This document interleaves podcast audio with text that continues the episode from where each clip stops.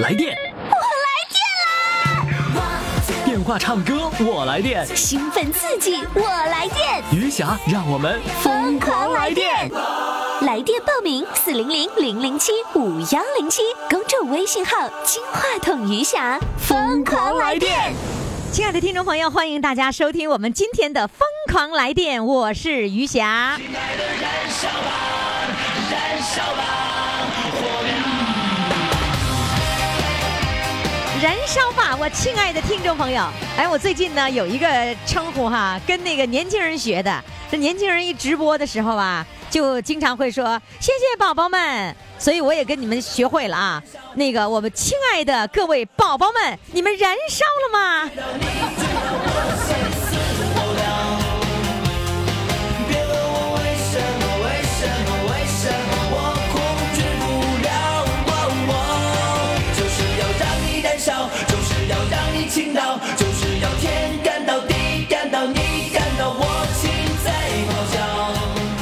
我真是忍受不了，什么忍受不了呢？因为我的内心的火在燃烧。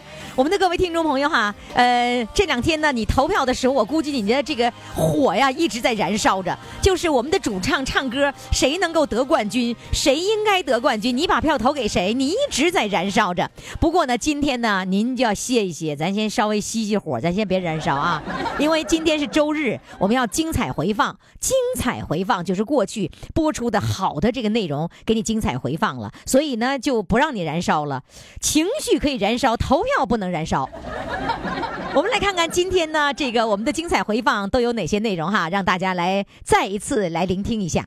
呃，首先呢，是一位呢自掏三万救孤儿的我们的一位主唱，是有爱心的啊，无限的爱心释放着。还有呢，我用歌声去救人，你看着没有？我们今天的内容啊，都是那种爱。爱的这个燃烧，爱的这个奉献。那第三位呢，就是怀念我的九十七岁的妈妈。第四位呢，是导游不能说的秘密。这四位主唱的精彩表演会在今天的节目当中给大家展示出来。好，听众朋友，如果你想到公众微信平台上来看一看评论的话呢，赶紧登录公众微信号“金话筒余霞”。在这里面，你可以看到四位的照片。有人不乐意了，我看不到照片了。但是这四位还有，因为是原来的，原来的还是有照片的。有人就非常生气了，为什么不给我看照片了？跟您说，老年人发个照片真是难死了，这把我们的小编给难的，简直是，那就是我们最烦恼、最痛苦的一项工作。后来我跟他们说，得，二零一七年取消了。但是各位哈，到了月冠军比赛的时候，所有的日冠军都必须有照片了。那如果你不给我照片，得你别参加月冠军的比赛。这个月冠军的比赛呢，是从三月一号开始哈，然后呢，新的一轮的所有的日冠军都要进行一次重新的 PK。哎，那个时候的节目就会相当好听，你一定要特别关注了哈。好嘞，那么接下来呢，我们要听听今天的精彩回放了。快快快，快为你喜爱的主唱投票！怎么投？加微信呀，公众号“金话筒余霞”，每天只有一次投票的机会，每天都有冠军产生。投票结果。嘿嘿，只能在微信上看。公众号“金话筒余霞”。好的，听众朋友，那么接下来呢，我们请上的这位主唱呢是来自大连，他的昵称叫做“自掏三万救孤儿”，这又是一个什么样感人的故事呢？好，接下来呢，我们就请上徐斌，你好。夏老师你好。你好，徐斌。你好，你好。哎呦，你救助孤儿啊？是啊，是吗？救助过，救助孤儿啊！你你自己掏钱呐？是的。然后呢，你那个时候你怎么是见到了什么孤儿了呢？你给我讲一讲。呃，那个时候我们在劳动公园这个演出，有一个不男不女的这么个人吧，长得有点像男的。啊，长得像男的，实际是女的。多数是像女的。不，你也搞不清他是男的是女的。啊，不知道。他也围着我，总围着我们这个团队啊。我们上哪演出，他就跟着这样去看啊。嗯，那以后我听别人说他二胡拉的特棒。嗯啊，完了我就啊让他，我说你拉一首我们听听。他也没客气，拉了一首赛马。啊，呃，赢得了我们全场的掌声，大家都觉得哈二胡拉的特棒。嗯嗯。就那时候你也没分清是男的是女的。没有，我问他，我说，请问这位姊妹，男的是女的？你问人家了？是啊，他说女的。嗯啊，女的是这样吗？说话声是男的女的呀？嗯，也是中性的，也也也中性的，挺挺男性化的。我都把他叫到我们团队里来了。啊啊，我听说呀，他是个孤儿，哦，而且有智障，但是是一跃天才。哦，他多大岁数啊？他那年五十岁。啊，五十岁的孤儿啊！啊，他什么人都没有。然后，那他也没有结婚。没有，就是独身一人。哎，是的。呀，然后怎么还会有智障呢？据说是文革的时候，他爸爸挨打的时候给他吓掉了。哦，那他那个后来就加入到你们团队当中了吗？哎，是的。就经常在你们那拉二胡啊？他在我们这拉二胡，嗯，而且他拉的二胡相当不错，在我们这当这个二胡演奏演员，哦，独奏演员。啊，独奏就是你们的演出的时候还会有他独奏的节目。是的，是的。那你怎么用三万来救助他呢？嗯，他以后他得了癌症。啊，他得癌症，后来得的癌症啊。哎，他上我们这一年多嘛，一直我这是，呃，我们这个我是昆明街道阳光艺术团的，嗯，我们这个团队啊，嗯，所有的这些团员对他都特别关爱，因为他的事是比较坎坷，嗯，嗯，对他特别关爱，所以那个大家呀，从经济上、物质上都帮助他，嗯，他在我们这个团队啊，就是生活了。很高兴，很愉快。嗯，那他是那个，就是得的是什么癌呢？肺癌。哦，是肺癌。那那个时候知道的时候是是什么？中期还是晚期？嗯，中期。哦，后来你这三万块钱你是哪里来的呢？三万块钱，我那个时候我的儿子那陆续，我陆续给他三万块钱，第一次给他一万二。哎呦，因为他要手术，就完全是你个人那个包里的腰包里掏出来的钱。是啊，是啊，我们这个我们那个团队啊，呃，我拿了三万多，呃，我们这个团队也都给他有五百了，有二百了，有三百了，每个人都捐钱。哎，都捐给他，而且我们我住在这个青云街我们青云街的父老乡亲也对这个他的名这个，呃，这个孤儿的艺名叫宇宙，对这个宇宙呀也特别关爱，而且曾经有一个人，到现在我都不知道这个人姓名是谁，给了一万块钱。哦，也是一个一个匿名给了一万块钱的人啊啊！到现在我也不知道这个人是谁，是个男的，嗯，不知道这个人是谁。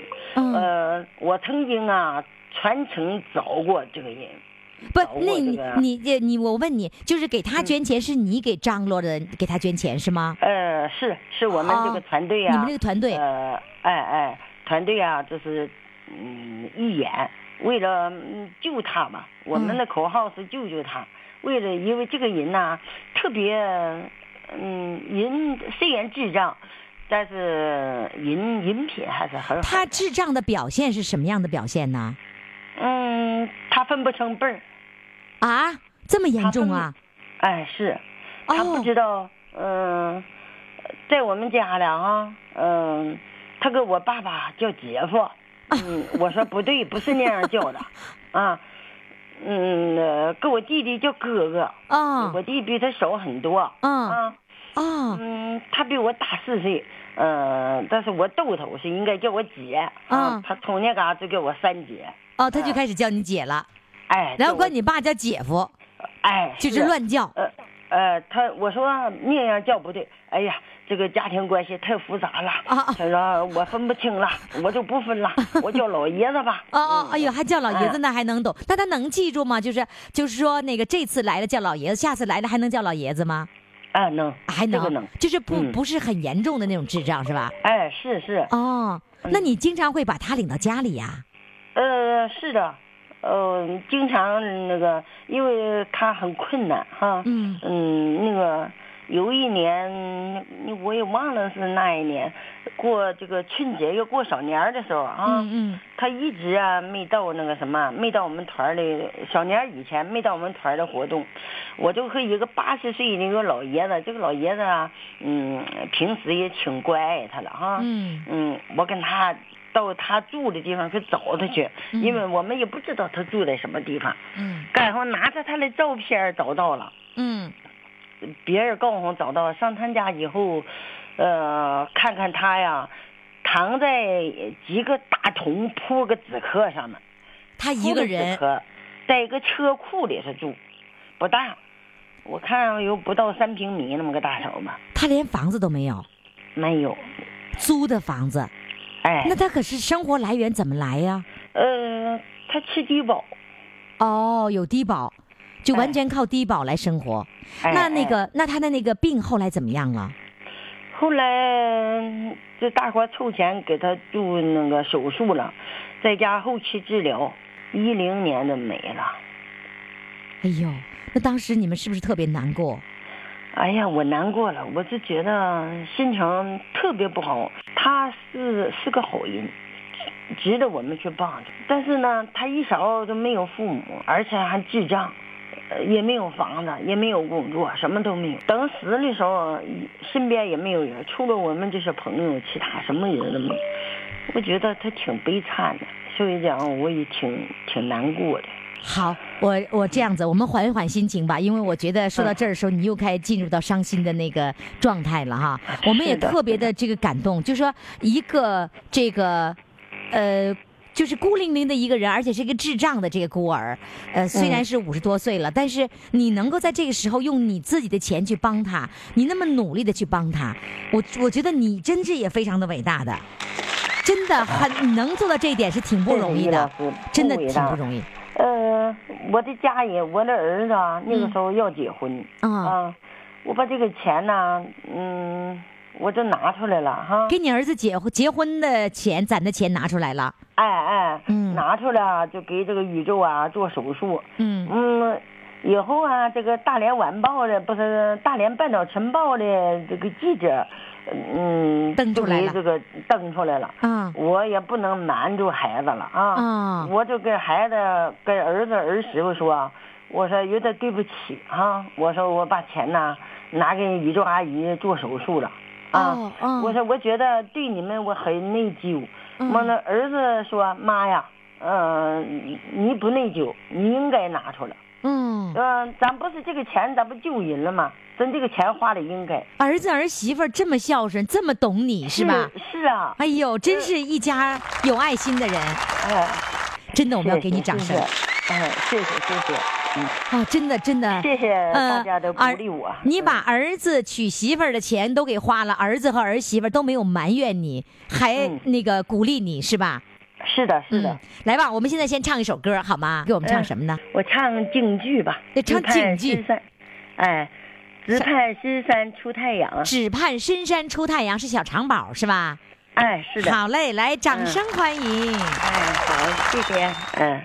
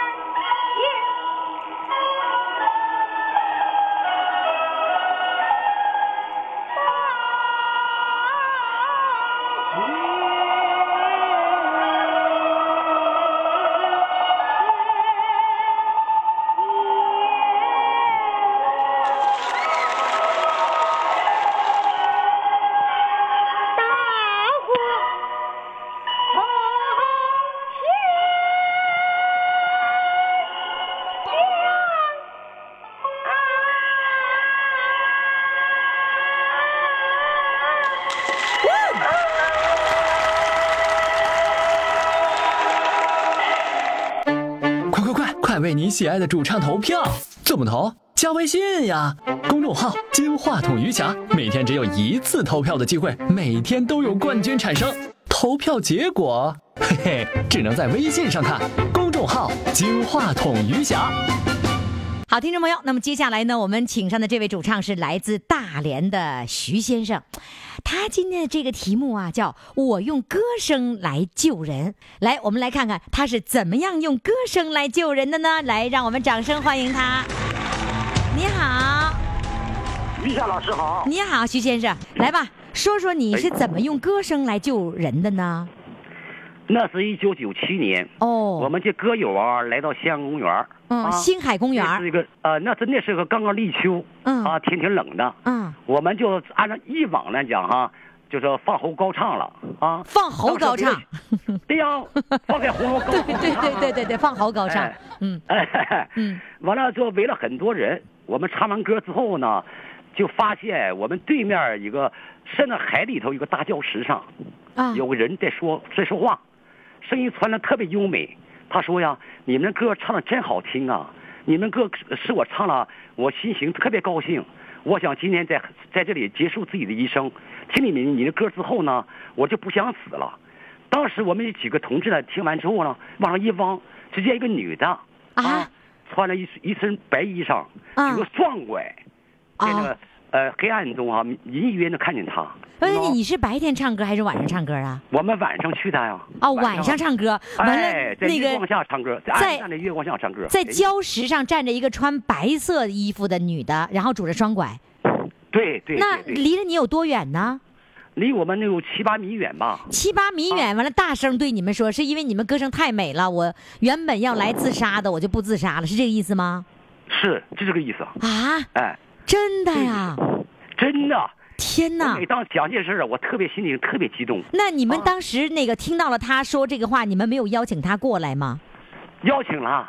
我们三个同志啊，呃，都上去邀请他。啊，三个女同志上去了，把他扶了下来。啊，今天给我给我伴奏这个电子琴的李老师啊，他也他他也知道这个事儿，他同时他把这个女的搀下来了。哦，搀下来之后，我就问他，我说你为什么要给自杀呢？嗯，他说我是个在读的大学生，啊，这今年读了一年一年书之后啊，不知道怎么腿开始麻痹了，不会走道了，到医院一治呢，没有治好，没有治好之后呢，他就回上气了。他觉得父母养育他不容易，他一旦做拄了双拐，他觉得自己活得无价值了。现在美丽的西安公园来断送自己的一生。他是就是原来是一个健康的，然后读了一年书以后，腿就开始有问题了。对，那是什么病啊？这个他好像是一个，他也当时没说什么，因为他一边哭跟我们说，我们我们再没好意思往下问。嗯，就不忍心再问了。对了，一点不假。于谦老师没没法没有这个心情往下问了。嗯啊，我们大伙就劝他。嗯，完了这几个女同志啊都哭了。嗯，都互相劝他，说不管怎么地，父母养育之恩咱不能忘。嗯啊，就尤其人间最痛苦的是什么呢？是白发人受黑发人。对，对不对？那个时候是个大学生。九五年那个时候你多大岁数啊？那是我四十岁吧。你们四十多岁就开始在公园唱歌了？对呀。哦，那我们九我们是九三年就在人民广场开始唱歌了。嗯，那那个时候就是那个女孩子有没有坐下来认真去听你们唱歌？然后呢，呃，就不再去上那个礁石上去了。完了之后，你听我讲一下，老师哈啊，当时我们扶下来之后呢，我们大伙都哭了。哭了完之后啊，大伙劝他啊，不要自杀。嗯，他说我今天听你们歌声呢，感动了我，我不想死了，我要活下去。生活这么美好，我何必我要自杀呢？当时大伙他也高兴，大伙也高兴。这我们唱两个歌之后呢，一些女同志呢把他送走了，送到车站呢，完打打打车回家了。他跟在送到路上他说。我这次来西安公园，我爸爸妈妈都不知道。嗯啊，我不想告诉他们。嗯，当时我们同事听了非常难受啊。完劝他，他最后说好吧，这样子我我你放心，我决定不自杀了，我要回家了。完了，同志们给送到车上之后呢，送到的士车，完他回家了。回家完之后呢，他在上机车之前呢，跟我们说说你们什么时候还来？我就愿听你们唱歌，我太受感动了。当时我们同志都没有电话。这点到现在我我觉得悔恨自己，当时没有电话。就是当时如果有电话，能留下电话，还能够跟他联络，来把他从那种痛苦的那个心情当中给他拽出来。对。那现在就再也没有机会知道这个女孩子的下落了，是吧？完了之后，过了一年之后呢，同志们每当想这个事儿了呀哈，大伙都很激动。完了，委托我啊，把大连晚报社记者找来了。啊。我们在大连晚报社长登刊了，就是一篇题目是什么呢？是哈，是，呃，他们还在惦记着你，你好吗？这么个题目。啊。喏，哎。就是我们还在惦记他，问他好吗？嗯，哎，这么个事儿，对不对？完了之后呢，留下我们电话号码，始终没得到电话。完了，我就给司机，我那次坐这个乘那个的士司机，我给他说这个事儿，司机很司的士司机很感动，对我说：“大徐呀，呃，如果呃他你们找到他的话，我免费来接送他啊，给他接去听你们唱歌，再给他接回家。”嗯啊，我我当时很感动啊。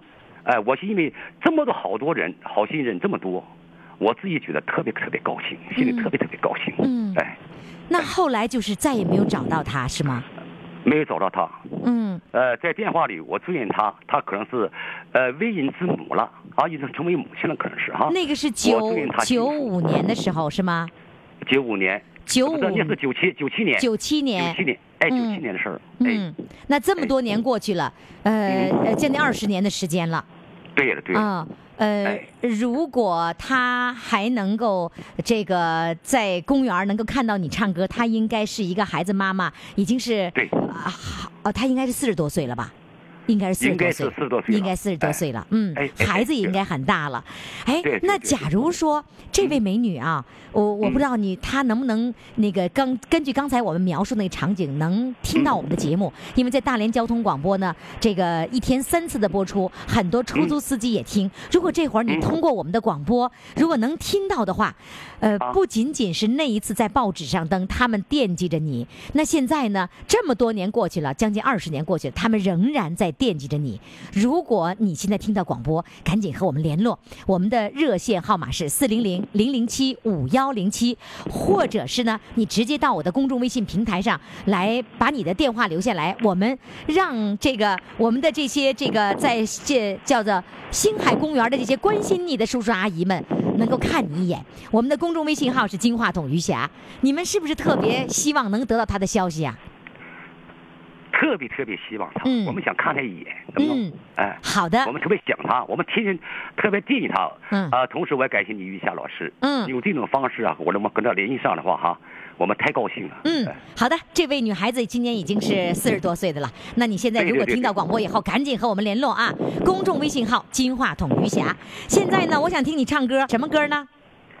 呃，克里木的歌曲《塔里木河》，塔塔里木河，来，掌声欢迎。我差点跟说大连口音，完了还没说好，我就不会说了。看照片啊，各位听众赶紧看照片，有人着急看照片呢。看照片呢可以登录公众微信平台，然后呢金话筒余霞看一看我们这位我用歌声来救人的徐先生的照片。嚯，真像！哦，真像哎！啊，你这小弯拐的真像。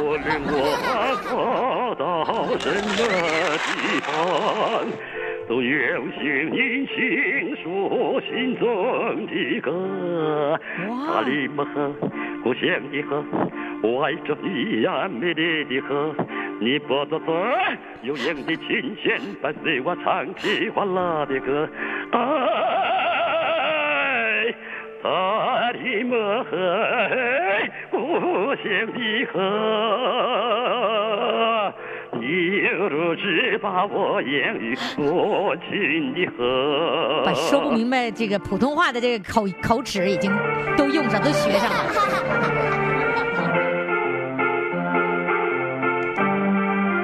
来，咱们一起看看他的照片。当我骑着战马，青山巡逻。你就在我的身边，轻轻点过。当我穿过了湿热的沙漠，你又流进了我的心窝窝。塔里木河，故乡的河，我爱着你呀，美丽的河。你拨着左悠扬的琴弦，帮助我唱起了欢乐的歌。啊，塔里木河，故乡的河，我用枪杆保卫你母亲的河。塔里木河，故乡的河，我用枪杆保卫你母亲的河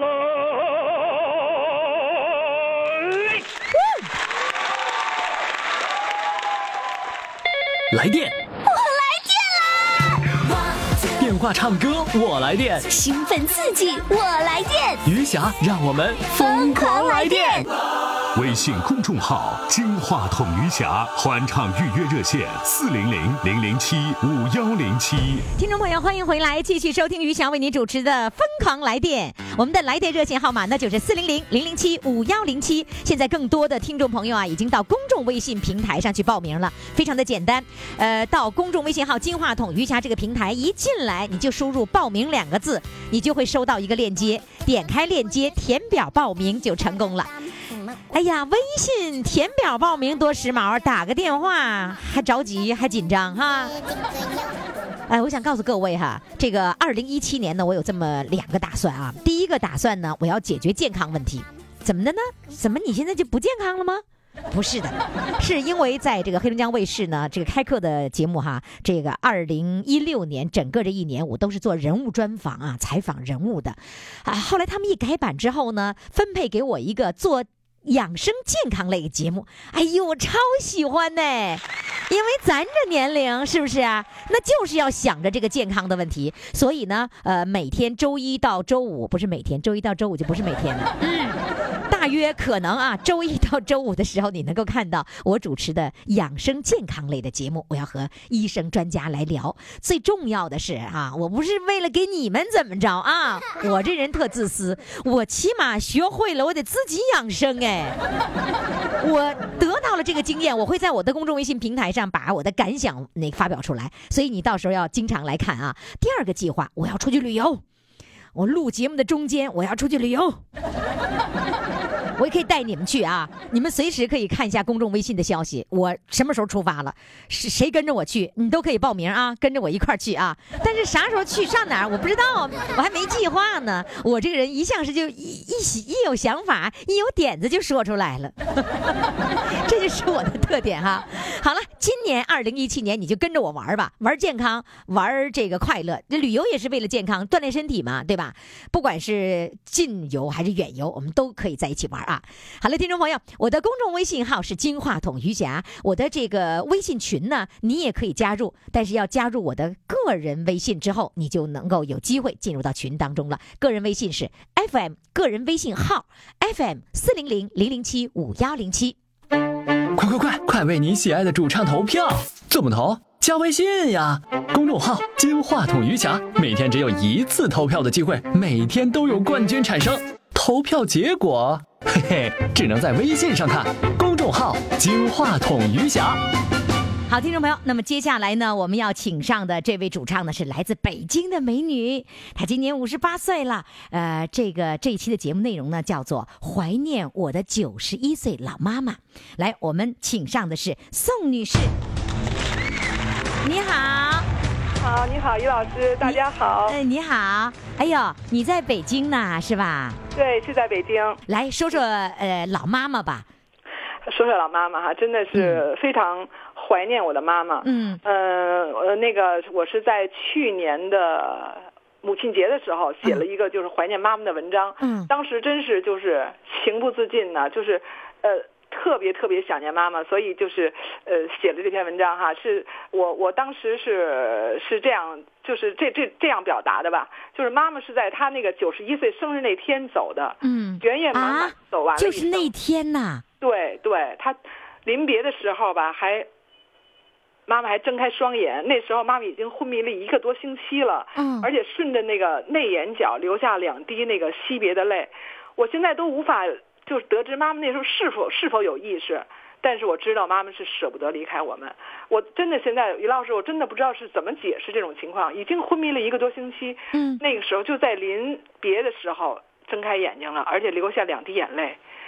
哎呀，真的是现在想起来这个，这心里就特别特别难受。然后当他能够看到你睁开眼睛能够看到你们的时候，然后流下两滴眼泪的时候，你们真是就是就是觉得。就是应该拽着妈妈的手，应该嗯不肯让妈妈离去的那种感觉，是吧？不是妈妈那时候睁开眼睛的时候，我不知道妈妈要走哦，不知道，因为她睁开眼睛了，你们还很惊喜的样子。先睁开眼睛了，但是她居然，我们不知道马上他们就要就要走，因为都没有过这种经历嘛。那当时谁在场啊？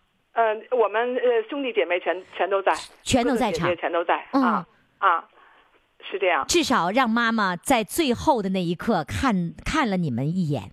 对对对，但是我我想他那时候可能看不到我们了。我觉得，因为眼里一点神都没有，因为已经一个多星期昏迷，不吃不喝了，只是打点那些药啊、营养液呀在支撑着。嗯啊，我我在这里边回忆一段，就是跟妈妈共同经历的岁月吧。嗯，好的。呃，就是妈妈在那个一九七八年的时候得那个叫宫颈癌，就采用那个放化疗治疗。您知道，就是用那种什么钴六零啊，然后还有镭放雷那种治疗。嗯，当时呢，就是那个哥哥姐姐啊都在工作上大学，只有我那时候在农村插队，所以那个呃还还是有时间照顾妈妈吧。嗯，就是我们家是在中关园住，啊那时候肿瘤医院是在日坛医院。嗯，所以从我们家。到肿瘤医院需要换乘四趟公交车。嗯，你想那时候那时候是七八年的时候，那时候一个是家里也没那个条件去打这个车啊，打的什么的。再一个那时候出租车也很少。嗯，所以每天中午吧，我我们就是十二点从家走，然后到到晚上七点钟才能到家。嗯，就连续的放化疗，使妈妈就是吃不下、睡不着，而且不停的恶心呕吐，就难受的时候，我们在路上嘛，那个时候我就记得带点那个。橘子呀，还有那个就是浓茶，就往下压一压，然后在两个多月的时间治疗当中，最痛苦的，我清清楚楚的记得是那个六个六个半的镭放射治疗，每次二二十四小时，从早上六点就进到那个镭室，然后第二天早上六点才从镭室里出来啊，那么长时间呐，二十四小时，那人能受得了吗？是啊，就说从 妈妈从那个镭室里出来的时候。全裤子全部是湿的，全部湿透了。汗，那是腾出来的汗，腾出来的汗。我天哪！对呀，所以妈妈真是，我觉得真是特别特别了不起。那个时候妈妈多大岁数啊？那时候妈妈六十多岁。六十多岁得的宫颈癌。对对，然后九十一岁走的，等于是又多活了二十八年的时间。那他真够坚强的了。是啊，因为当时特别痛苦吧，就有些那个就是病友吧，就是。就无法忍受那种痛苦，就没坚持下来，就提前走了。但是我妈妈说的就是，我的儿女还没有成家立业，我不能倒下，就是这种朴素而崇高的这种精神支撑着她，就一直就是这样战胜病魔。嗯，哎呦，真的觉得，我觉得母亲太伟大了。她觉得她的任务还没有完成呢。对呀，对呀，是吧？就是说，他觉得这个那个还没有成家，这是我的一个责任，我还没有完成呢，我还没有干完我应该干的事儿，我就不能走。所以有的时候，那个精神上的那个那个力量，真是很强大的。是这样，是这样。嗯。那个，然后妈妈就是后来又活了二十八年嘛，多活了二十八年。而且我妈妈常说，就是说由于她的病，因为那时候是她是二月份得的病，一直放化疗，一直到五月底才放化疗完。那时候就是七月份就要高考嘛，嗯，然后我就没有时间复习功课，然后所以就差十几分没能考上大学。啊，你那个时候应该是考大学的时候。对对对对，你想七八年嘛，七八年我那时候就差十几分没能考上大学。嗯，就在那一段时间，妈妈病那段时间里，我学会了做饭，学会了拆被子、做被子，所以我觉得，也是一种财富吧，就是真的是妈妈教手把手的告诉我，就是呃这样教我，让我去怎么做，怎么猜。然后现在我这个呃这个这么长，这个五十多岁了，所以我觉得是在我也也很受益呀，学会了这些东西也很受益的。啊，其实我觉得你刚才说到了七八年那个时候考大学，那不是高考恢复，那算是第一年，算第二年？第二年，第二年是吧？恢复高考，对对对。然后第二年恢复高高考，对于你下乡这个年。年代的人来说，那是一个最难得的一个机会，因为更多的时间就没有机会去上学，上学的时候光劳动了，所以这是一个呃能够让自己重新回炉、能够上学的这个愿望的时候，那时候你们那个年龄的人是非常迫切的。对对对对，是吧？那你你你为了妈妈牺牲了你自己的这样的一个机会。我妈妈就老说嘛，说因为她那个就是付出，就是我付出的比较多嘛，因为哥哥姐姐那时候都都在工作上上学什么的，嗯，然后觉着好像特对不起我说的那个，因为他我没能考没能考上大学，嗯，但是我对妈妈说，我说我这一点点付出能使妈妈多活二十八年，太值了，太值了，没有遗憾，一点没有遗憾。就我没上大学也太值了，二十八年换回二十八年妈妈的幸福生活。没错。没错，因为我觉得有妈妈的地方就是最温暖的地方。嗯，我相信妈妈现在在有天之灵看到在天上，那也能看到她的子孙们健康快乐的生活着，一定也在开心的笑呢。没错的，哎呦，太感人了！哎，我觉得真是好的。那你现在给我唱第一首歌吧，好吗？好的，好的，来啊，您稍等，我唱那个就是献给妈妈的歌吧，先。好的。呃，那个叫唱一首叫《烛光里的妈妈》。好的，来，掌声欢迎。好，开始。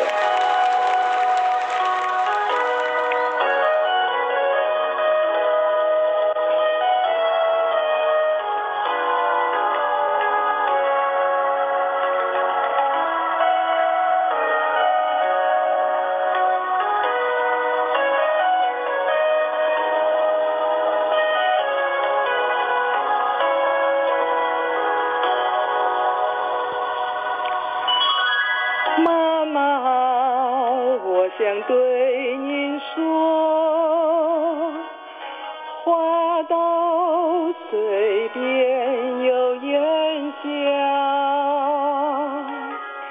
妈妈好我想对你笑。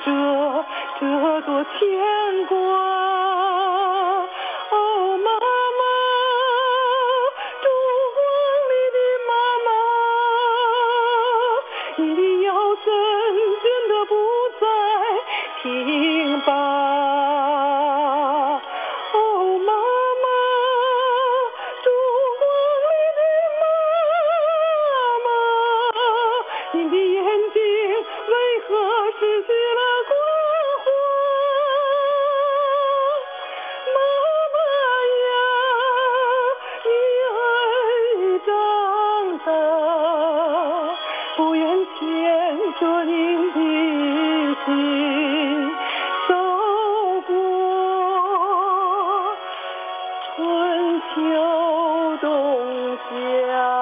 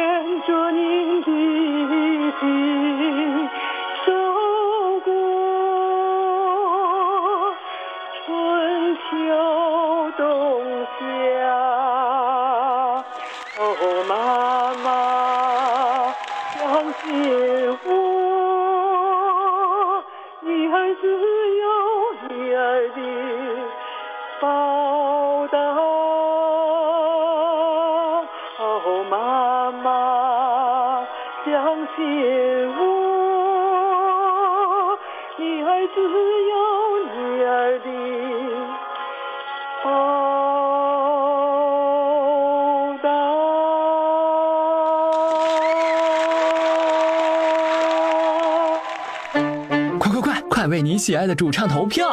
怎么投？加微信呀，公众号“金话筒余霞”，每天只有一次投票的机会，每天都有冠军产生。投票结果，嘿嘿，只能在微信上看。公众号“金话筒余霞”。好，听众朋友，那么接下来呢，我们请上的这位主唱是来自辽宁辽阳的，人家是一位驴友。不旅游的人不知道什么叫驴友啊，只是知道驴不拉磨吗？那人家是驴友啊，呃，他说呢，这个驴友都喜欢我给他们当导游，他给驴友当导游，这到底是怎么回事呢？来，我们掌声欢迎他。你好，好，你好，于霞老师。你好，哎呦，啊，我原来是老死，现在老死，老死。啊，我是老师，老师，不是，这是老师是吧？老师，哎呀，你说你这老师，你这老死是怎么当的你？你这个标准化吧，我这个讲的不好，因为东北吧，咱们灯塔地区的说话，我教体育的啊，你教体育的，教体育就不管你，都是很随便 不是说话随便没问题，但是不能说老死。是吧？那你说应该怎么说？老师？老师。对，老师。看把你乐的。我的标准化是最不过关。哎呀，你这你这标准化太不太不标准了。那个考标准化时候吧，我都没及格，完第二回补考才及格。哎呀，行啊，你是不是想我体育老死？我说那么老死的那么标准干啥呀？是吧？对。啊，所以说这个这个标准化就差点。来吧，你教体育的老死，你怎么就给人当上导游了呢？他怎么当上的？你跟我学学。我最开始啊，这也是搁那个广场唱歌啊引起来的。那最开始吧，来广场唱歌，一唱歌吧，完事就围了不少人。嗯。围了不少人呢，这个大伙都说唱的好啊，唱的不错。说这人叫什么名？完事一点一点传到那个旅行社那个老板那去了。旅行社老板说这小子唱歌好，那么当导游也行。哦，他给挖掘的。啊，就这么他就找我去了，找我去了，完事我就给他当导游去了。我说我能行吗？你从来没有当过是吧？导游，我说当老死也没当过导游啊。你那老死，你也就是个老死，你就不能说老 老死。哎，那那个你你原来你去过旅游看着过导游怎么导吗？没看着过吧，刚开始什么也不知道，完事我就当当五年了，现在。啊，都当五年了，刚那有没有让你倒着倒着就给倒到那个那个购物那儿去了？开始没有，开始一点也不懂，完不合计挣钱呢，就合计导游。嗯。开始呢，一点一点的，就是说寡合计乐呵，一天领他们出去，就是说上车了，给他讲点笑话，嗯，给他们唱点歌，嗯，就合计啊，不合计挣钱。后期后两年呢，一合计不挣钱不行，有有些地方就是挣，就找我挣钱，后期就挣钱了。后期怎么怎么挣钱？来揭秘。揭秘，我跟你说，现在我不干了，我也不保密了。啊，对对对，你给揭秘，我们好知道。就是说，有的照相啊，这里头有咱们的提成。啊，就是就是旁边拿照相机的那个人，看着是一个人溜达的。点上那个景点啊，照相啊。照相完事儿呢，有咱们一半的提成，哎呦一给一半呢。啊，你要十块钱一张的相，完给咱们五块钱。哇，真的？怎印的？所以说这提成吧，后来啊，我才知道，头一把不知道。那你一开始去当的时候，你是一分钱也没有得到呗？是不是？开始是五十块钱呢，也不不知道。五十块钱是谁给的？是旅行社给的。啊，旅行社给的。啊。完了，旅行社也没告诉你，快快拉那照相的就能给你一半。对对，后他他也不管这个。后儿啊，我就年头多了，后儿我就第二年我就知道了，这里头不管照相，还有购物，还有这个景点那个那买东西的，坐船，嗯，买烟，嗯，这里都有咱们钱。买烟那都有你的。都有咱们钱。买烟也是一半啊。啊，一半啊，基本就是一半给咱们三十五卖七十那烟。啊，那最后那后来，哎呀，这这导游跟，你说我给我打死我都不带找你的。挣钱呢，这里头，后期呀，我就不挣的，不挣的不行了，不后我一天能挣一千来块钱。啊！天哪，这么多呀！啊，后期后就是导游啊，这这个后三十年啊挣钱。啊啊不不后三十年，你一共做了多少年导游？五年现在。那怎么还后三十年？你做五年导游？四年，三四年。这啊三四年呢？哎呀，你瞧你这普通话也多。太不好了，太不普通了。啊！三四年我就听出了个三十年，啊，三四年。啊，最后的三四年，每个月每个月能拿到多少？一天一千，啊，一天一千块钱，反正一个月能出去十回。啊，就啊啊，一个月不能天天出去，不能天天。我因为我是老师，还上班呢。啊，你还还当老师呢？老师还得上班。老师，不是你你 当老师了？对，你当老师，你去出去当导游去，那你其他老师不能。礼拜天和节假日。哦，只能是周末的时候是吧？对，周末时间去。哦，那你一个月呃工资能拿到多少钱呢？现在我都挣六千来块钱了，不就是就是你那个当导游的时候，导游没导游没，我基本跟你说让你拐的我我普通话也也绝不普通了，就你当老师那个时候，然后那个你一个月的工资是多少钱？那个时候？现在是五千几，五千多。五千多，那你呃就是导游，把人导到那个地方去了，哎，太坏了你。不是我坏，而是他们愿意的花钱，不逼他们。不就是他们高高兴兴。哪个景点嘛，我都乐乐呵呵的。我说你们买就买，照相你照就照，不照你就拉倒。啊。他们都心明镜呢，这里有咱们老导游的提成。啊，他愿意。但是呢，他们也得照。一般景点你看去了一回，像丹东。嗯，你说照相，他一般的穿那个朝鲜服装，哎，呃，留个纪念，哎，都照留个纪念，留个一张两张的，嗯，照两张呢，就我就挣十块钱。哎呦，那就这么事儿。那他们可是不不止一个人拍呀，那就好多人都拍。五十三个人，一般的基本都能照。啊，这么多呢，所以你一天能拿到一千块哈。啊，所以一千块钱怎么来的，就这么来。哎呦。哎呀，哎，你跟我说，用你们那个辽阳的话说，用灯塔的话说，说老师，那个你给我唱首歌，用你们的地道的方言说。我这个音嘛，纯是灯塔的和鸡冠山的，我老家是鸡冠山的。老家是鸡冠山的。对。然后现在是灯塔的。对。来吧，就用你灯塔的语音，那给我唱一首歌。唱母亲吧。母亲啊，来，掌声欢迎。好了。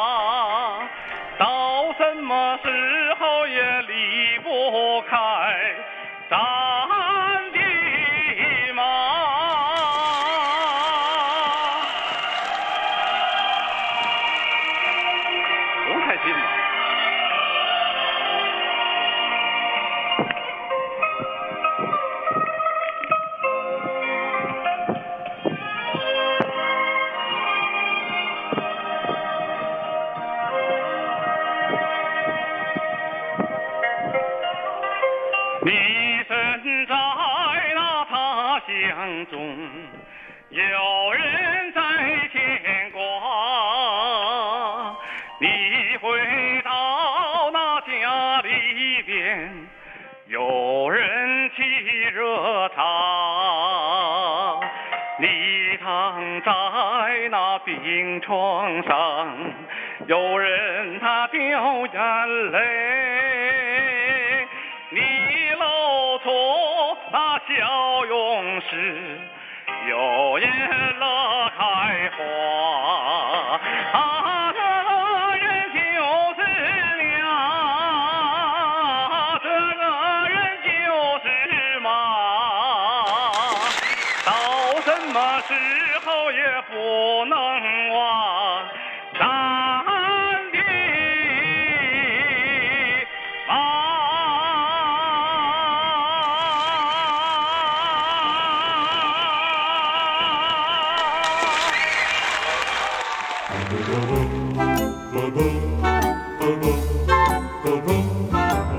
众朋友，今天的节目就到这里了，感谢各位的收听。那么明天同一时间我们再见。